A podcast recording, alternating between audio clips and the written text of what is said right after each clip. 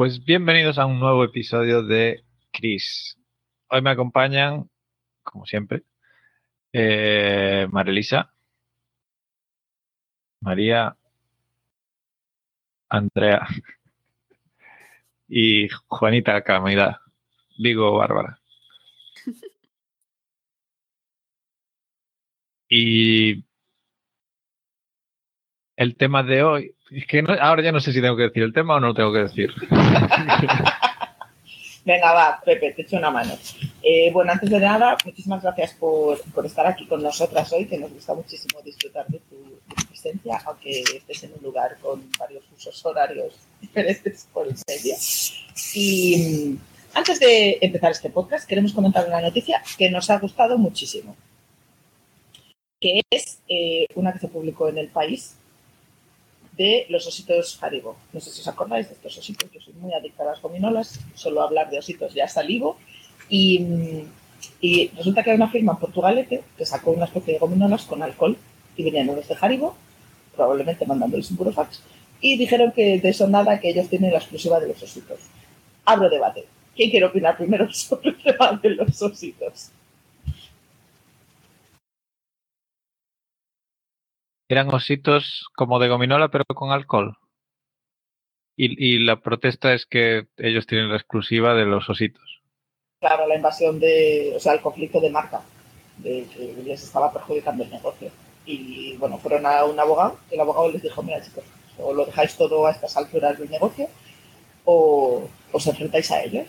¿Y qué hicieron los de Portugalete? Venga, hombre, van a venir a dejar igual aquí a decirnos a nosotros lo que tenemos que hacer. Y les plantaron cara. ¿Y el tema está resuelto o están en, pleitos? Esta es una buena pregunta. Lo estoy buscando. Yo creo que deben ser en pleitos. Porque, a ver, que a ellos les vino bien, porque al final pues, se fue el efecto Bárbara Streisand, ¿no? Nadie sabía que se vendían ositos con alcohol y ahí fue la peña más a, a, comprarlos. Pero voy a investigar. Andrea, ¿tú qué opinas? Ahora, ahora la salida de todos los colegios hay te los puedes encontrar, ¿no? Pues yo es que me vi un poco identificada con, bueno, por lo que leí en la noticia, ¿no? Que decía, bueno, pues realmente lo hacíamos con la intención de, digamos, compartir nuestra sensación, nuestros sentimientos cuando salimos de fiesta y hacemos estas cosas que hacíamos. simplemente, pues, lo compartimos y ahora...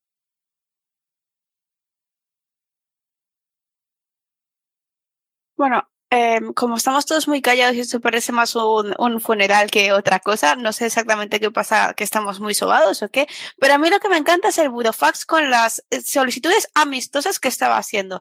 Literalmente dice que revoquen la marca, que destruyan el material, cerrasen la tienda online y transfiriesen la propiedad de su, de su dominio a Haribo. O sea, esto es lo más amistoso que nos podemos encontrar en un burofax al parecer. O sea, a ti te viene alguien, te manda una carta, un email de estos certificados, de estos burofaxes no modernos, que vamos a comentar de todo esto y ya te puedes quedar con cara de ¿qué, qué hago con mi vida? Mira, yo quiero comentar también, ya que estamos hablando de burofaxes de mierda, eh, el que recibía una clienta nuestra, que además esto es verídico, yo no voy a decir el nombre del, abogado, pero me parece un gilipollas, donde le manda puro fax de dos páginas, dos páginas, ¿eh? Donde yo, después de haber hablado con él cuatro veces, todavía no sé qué es lo que quiere su clienta, pero me, queda claro que los costes judiciales son 1.200 euros y él los quiere cobrar. Y también le dice que haga una declaración de, de, vamos, básicamente que haga una declaración de culpabilidad, que denuncie a todos los que están por el medio en, la cabeza del abogado y mm, que pague las costas judiciales antes de que haya, juicio. Y claro, la gente recibe estos burofaxes y, que, no sé, la gente normal, por ejemplo Pepe, que es nuestro ejemplo de gente normal, tú recibes un burofax que te dice que como Fito ha hecho caca al lado de un coche, que tienes que pagarle, pues no sé, la revisión mecánica, la ITV de los próximos cinco años, y que entregues a Fito en prenda para que puedan controlarlo, ¿y tú qué haces? ¿Cómo puedo recibir un burofax? no, bueno, yo supongo que, que lo mandaría spam. ¿No puedo hacer eso?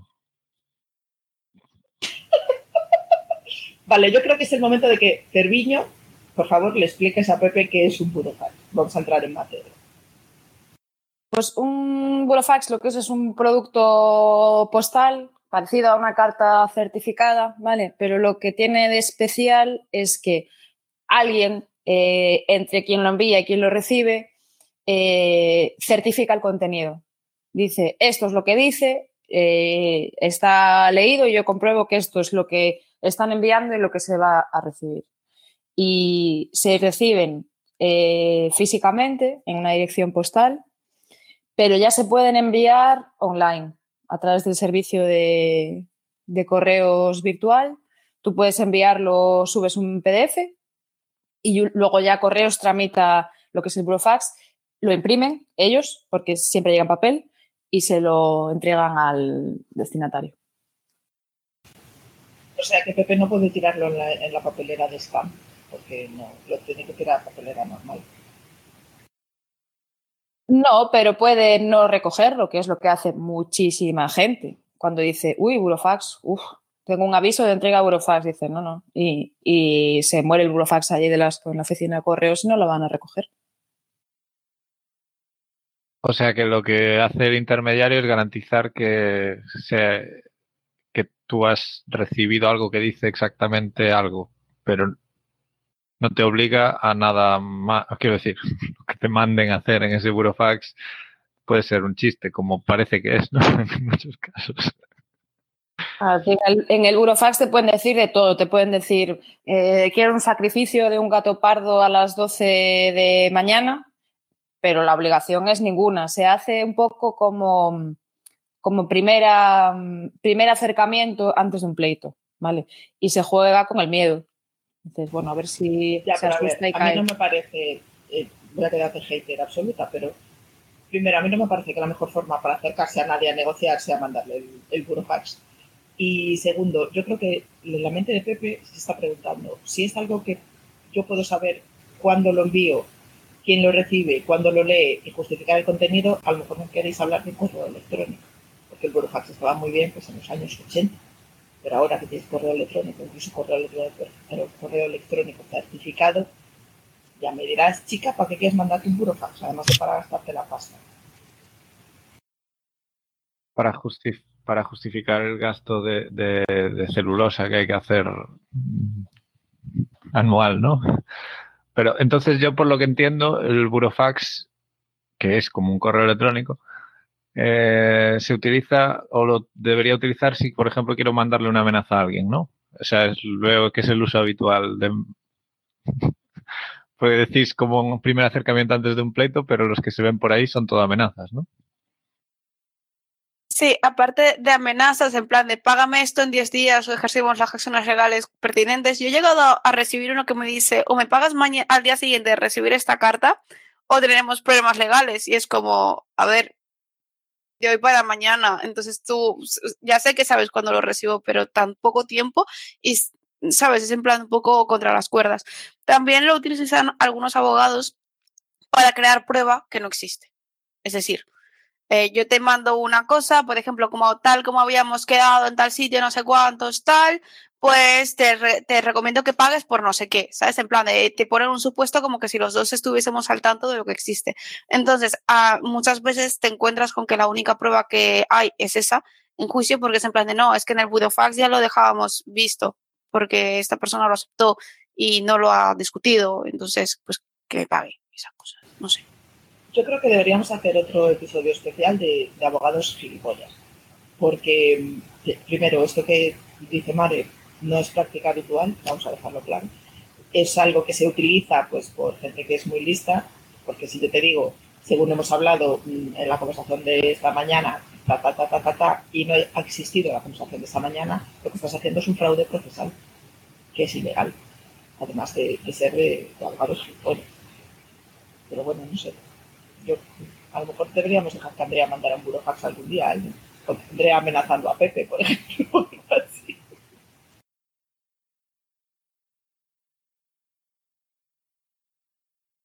No se puede inhabilitar a un abogado que haga alguna práctica no ética de ese tipo. Es una pregunta. Curiosidad.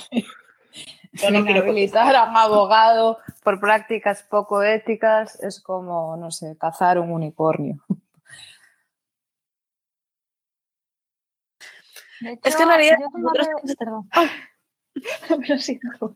Nada, nada. Andrea, Andrea, dale. Vale, Yo, yo, bueno, eh, yo estuve mirando que realmente lo que decía María, su no recogida eh, es como una manera de, de librarte ¿no? del contenido del burofax.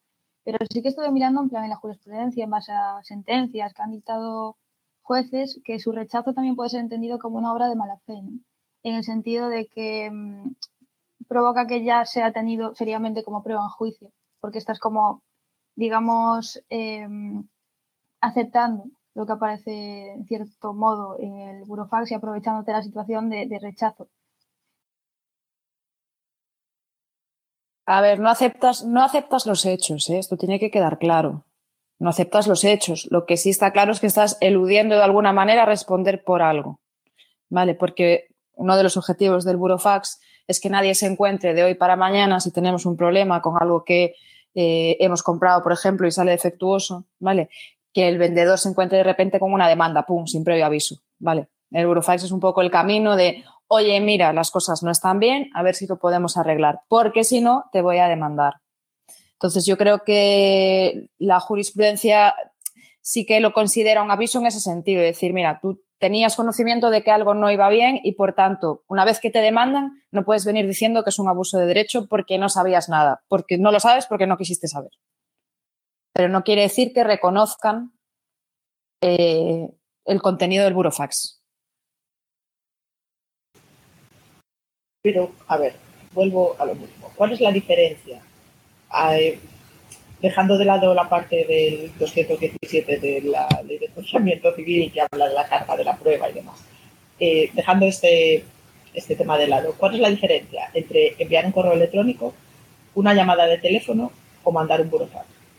A efectos de iniciar una negociación, a efectos de decir, oye, soy Bárbara, he comprado esto en tu tienda, no me ha ido bien, te voy a, me gustaría reclamar, me gustaría ejercer mis derechos como consumidora, tengo que mandar un burofax, no puedo hacerlo por teléfono, no puedo mandar un correo electrónico que después lo lleve a juzgado como prueba de que he intentado una negociación. La llamada telefónica entiendo que no se puede usar como prueba porque no la estás grabando. No, pero como inicio de negociación, como acercamiento de posturas. Es decir, yo soy una startup, no tengo un duro. Estoy mirando con lupa cada euro que gasto. Me voy a gastar 30 euros de mandar un burofax porque he comprado un ordenador que no funciona o porque hay otra empresa que me está haciendo la competencia. Yo llamo, tío, o mando un correo electrónico, pero no mando un burofax. Yo.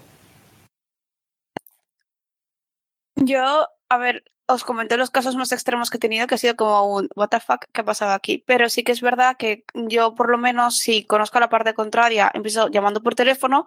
Si veo que más o menos se están empezando a negar a hablar, lo utilizo como un poco medida de presión. Porque esa medida de presión es como, vale, te obligo un poco porque ya estamos empezando a entrar a mayores y tú no quieres hablar conmigo. Pero no quiere decir que quiera ir con la metralleta a, a tu local a obligarte, sino que es como, vale, vamos a tomarnos esto un poco más en serio. Entonces, a lo mejor puede ser que lo utilicen así, porque es una medida de vamos a intentar que esto continúe y que tú no estés escurriendo el bulto, que eso podría ser, ¿sabes? Es que hay usos y usos.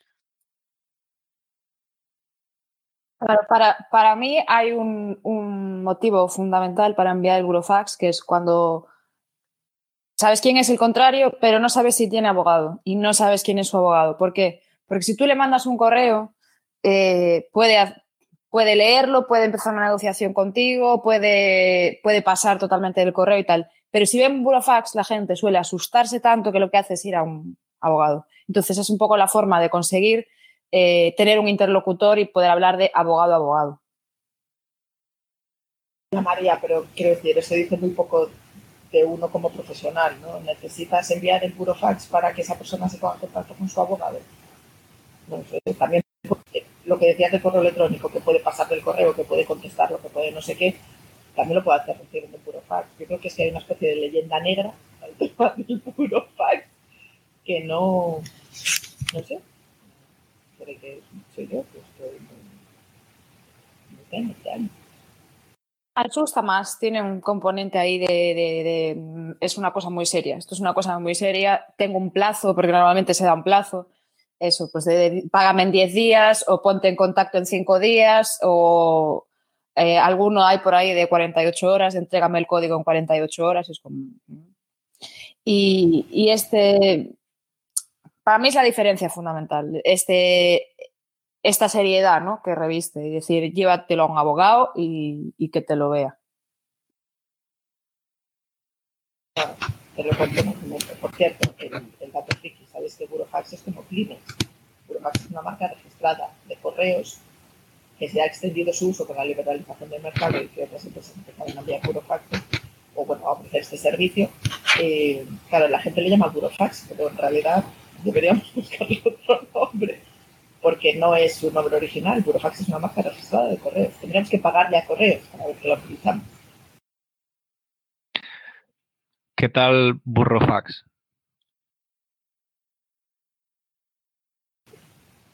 A mí me gusta.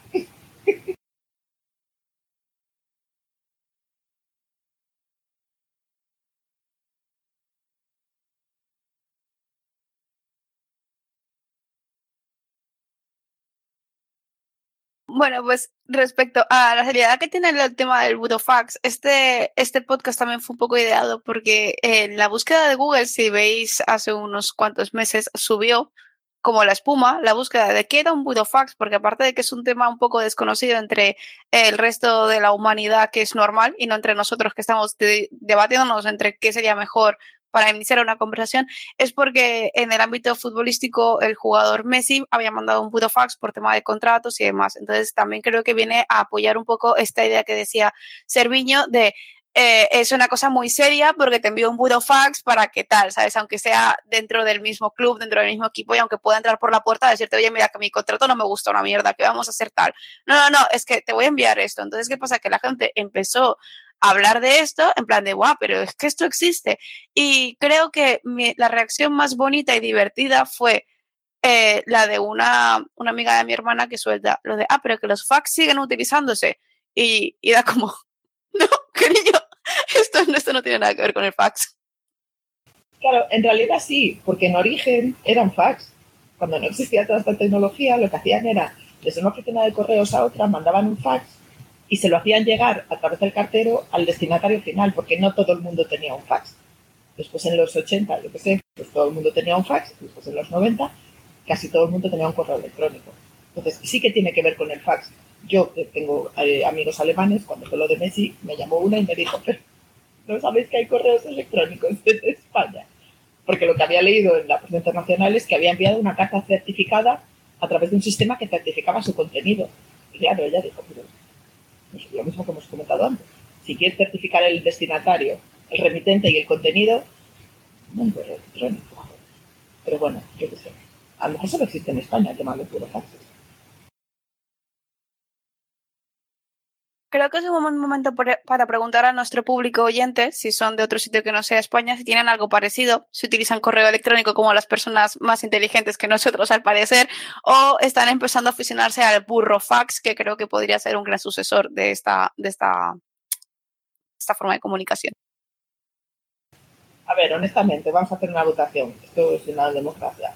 ¿Creéis que un burro fax es la mejor forma de empezar una negociación cuando tienes un conflicto? Hablo de. Es que yo tengo que decir que depende.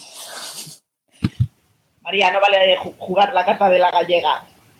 Yo creo que no. Porque ya como que calientas a la otra parte, ¿no? Entonces, negociación depende.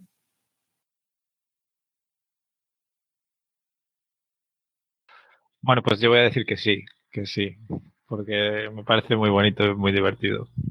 Yo no sabía que esto existía y la verdad quiero probarlo. Voy a buscar en Google también a ver cómo hacer. Bueno, pues yo, yo me lanzo un poco a la piscina y yo creo que sí, porque eh, en un principio también es la forma que tenemos de escribir esa, esa dichosa carta, ese dichoso contenido depende mucho en plan de como el tono que estás utilizando, la forma en que lo estás diciendo, tampoco te puedes poner muy sensible, pero sí que tienes que ser un poco, ¿sabes? No, no mostrar que te voy a sacar un hacha de guerra para arrancarte la puñete de la cabeza si no me contestas, sino que es en plan de queremos iniciar las negociaciones porque de verdad quiero arreglar esto amistosamente.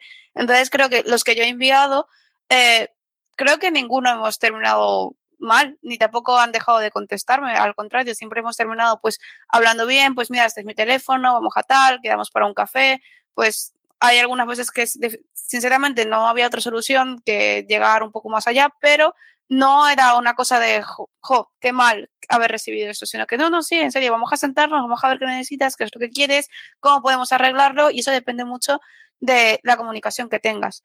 Eso sí, mm, yo los que he recibido, pues los dos más, más peculiares que he encontrado son estos dos que os he comentado, que uno, un plazo que hay real, en plan de, vale, sí, pero pero que, y bueno, hay algunos que son muy majos y no te ponen ningún email o teléfono o no sabes cómo contestarles de vuelta. Entonces ahí tienes un pequeño problema y entonces cuando recibes el segundo ya que está, pues ya sabes, en plan, bien. Y, y ya te puedes poner en contacto en plan de, hola, sí, es que quería hablar contigo, pero no podía. Mare, ese problema no existe con el correo electrónico, porque siempre sabes dónde tienes que contestar. Pero bueno. Eh, salvo que te lo manden desde una dirección a la que no puedes responder. ¿Qué puede ser? Yo tenía una, una pregunta para, para vosotras que, que enviáis burofaxes. Eh, ¿Tenéis plantillas? ¿Tenéis plantillas prefabricadas de, de cómo iniciáis una negociación o, o, lo hacéis en el momento en caliente con quizás el calentón del momento?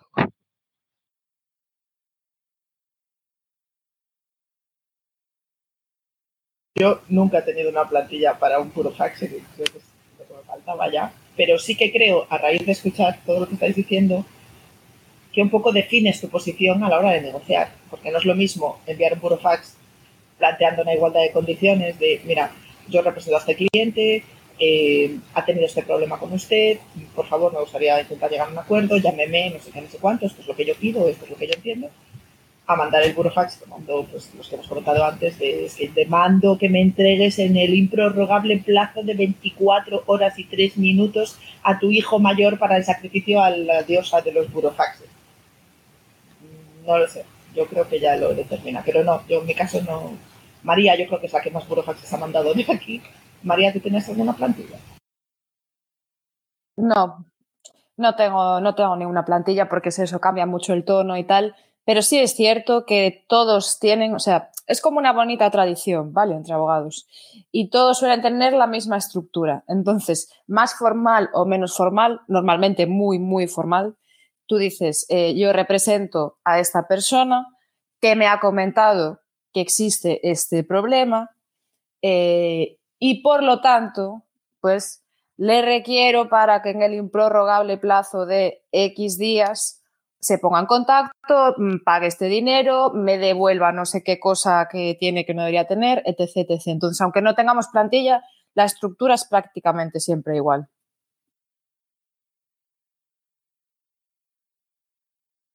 Yo como casi todo lo que hago es contra de negociación. En mi caso, a mí algunas cosas me gusta hacerlas en caliente, porque en realidad tienes que hacerlo muy, muy rápido y es en plan de tal sin pensárselo, y otras veces suelo dejar pues de un día para otro para pensarlo un poco mejor y demás. Plantillas ni de coña, o sea, no tengo plantillas creo que para nada, porque cada cosa es un poco distinta y aunque digan mucho que los abogados solamente tenemos que rellenar campos, eh, si rellenas campos se te empiezan a ir pues Mm, errorcitos. No te das cuenta porque estás tan acostumbrado y quieres solamente rellenar campos, no te das cuenta que te falta aquí, que te está allá. En cambio, si empiezas con la página en blanco y sabes lo que tienes que escribir, pues lo puedes escribir mucho más tranquilamente. Lo de la bonita tradición de, de eh, soy este porque me han encargado pasa esto, quiero esto, pongas en contacto, sí que es verdad que se mantiene. Por eso digo que aunque sean todos distintos, puedes manejar ese tono. Puedes decir, oye, mira, pasa esto, pasa aquello o tal, o entiendo que usted tendrá también sus pretensiones, por favor, póngase en contacto conmigo para ponerlas en común, que es como generalmente termino yo mis burofaxes. Entonces,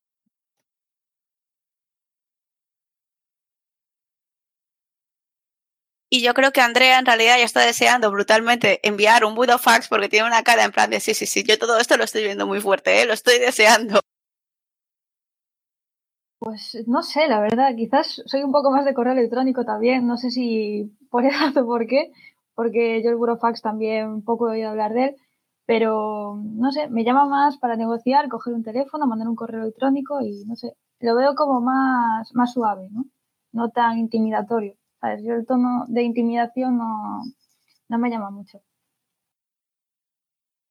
Qué mona ella. Como inocente. nota que está empezando, qué inocente, qué cookie. A ver cuánto A- le da. además, me, me encanta eso de tono intimidatorio. Estoy diciendo yo, no, no, tal, en plan, lo más amistoso posible. Ahí, a, a saco, vamos a sacar un hacha porque las burofax son para eso, para sacar hachas.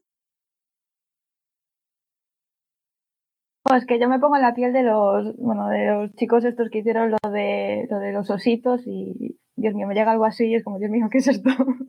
Intimidación total, quiero decir. Pues en, en las marcas siempre es así, ¿eh? O sea, eh, yo lo viví con un restaurante en las Rías Baixas de Galicia que te llega un burofax de una empresa que comercializa, creo que eran carnes en País Vasco, o sea, tampoco que tenía la misma actividad, y les decían prácticamente que les iban a arruinar la vida como no se cambiase el nombre. Cámbiate el nombre, múdate de país y, tíñete de rubio y nunca más te, te pa- te aparezcas por aquí. Y suelen ser así en ese, en ese plan. ¿eh?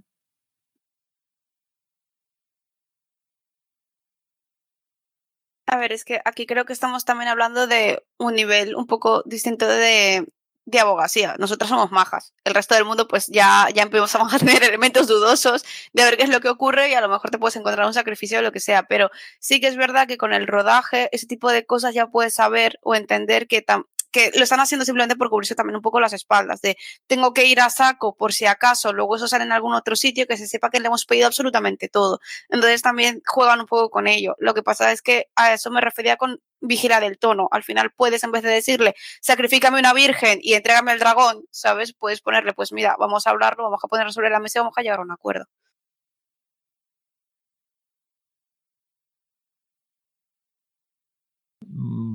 Bueno, gracias por responder a la pregunta. Yo ahora ya sé bastante más de, burofax, de burofaxes, burrofaxes. Debo, debo reconocer que antes de que María lo explicara, yo también pensaba que era un fax. O sea, nunca, como nunca he recibido ninguno ni, ni lo he escrito, pero ya, ya veo por dónde van los tiros. Yo, para mí, esto es la manera que tenéis los abogados de empezar una conversación. O sea, lo que las personas normales eh, hay las que empiezan con buenos días y las que no. Creo que los abogados también hay los que empiezan con una llamada y los que empiezan con un burofax. ¿no? La sensación que me da de el tono con el que empiezas.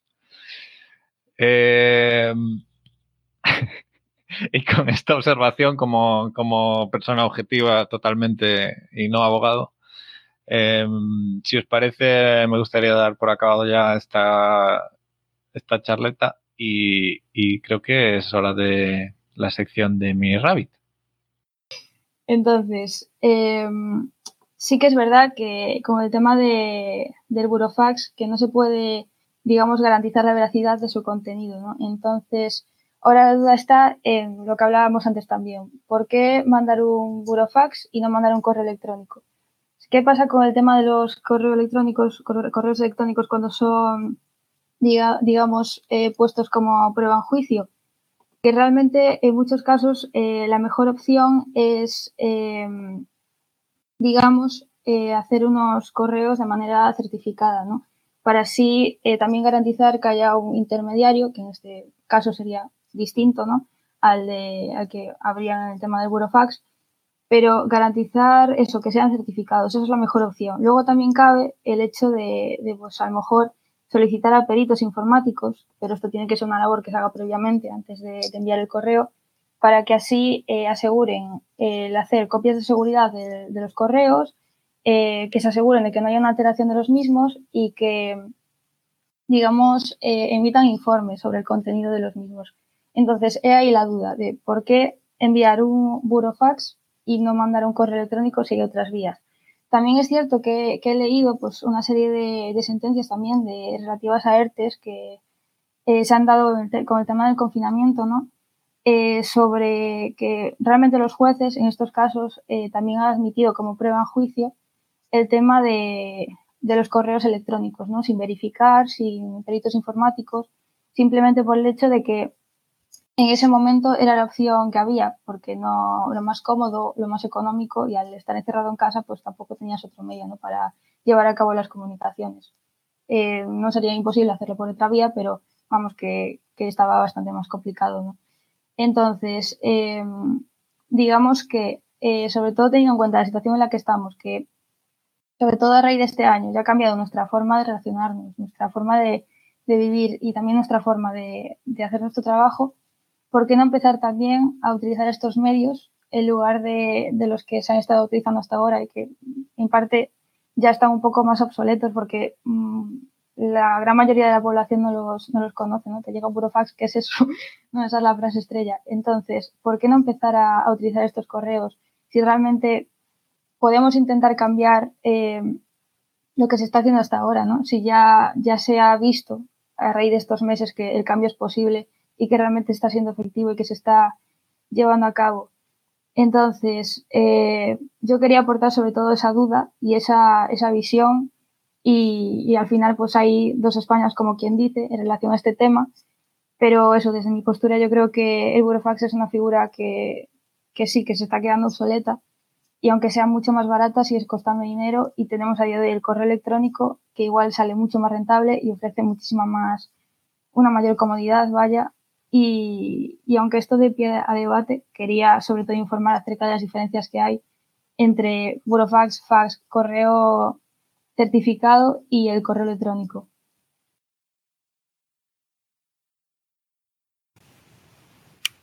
¡Bien!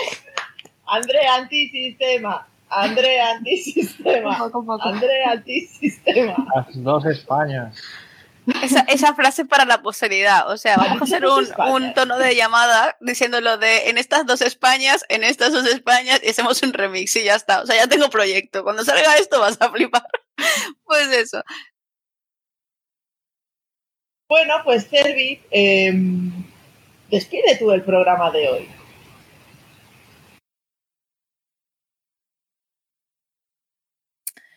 Pues hasta aquí, oyentes y oyentas. Hasta aquí el Burofax, Burrofax, Burrofax, las dos Españas, los abogados anticuados y, la gente del común, Moderner con emails. Eh, solo esperamos que os haya quedado claro que es un burofax. Con eso nos damos por satisfechas.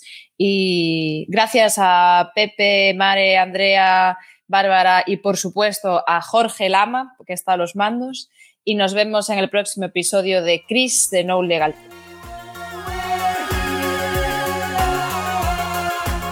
Hasta nunca.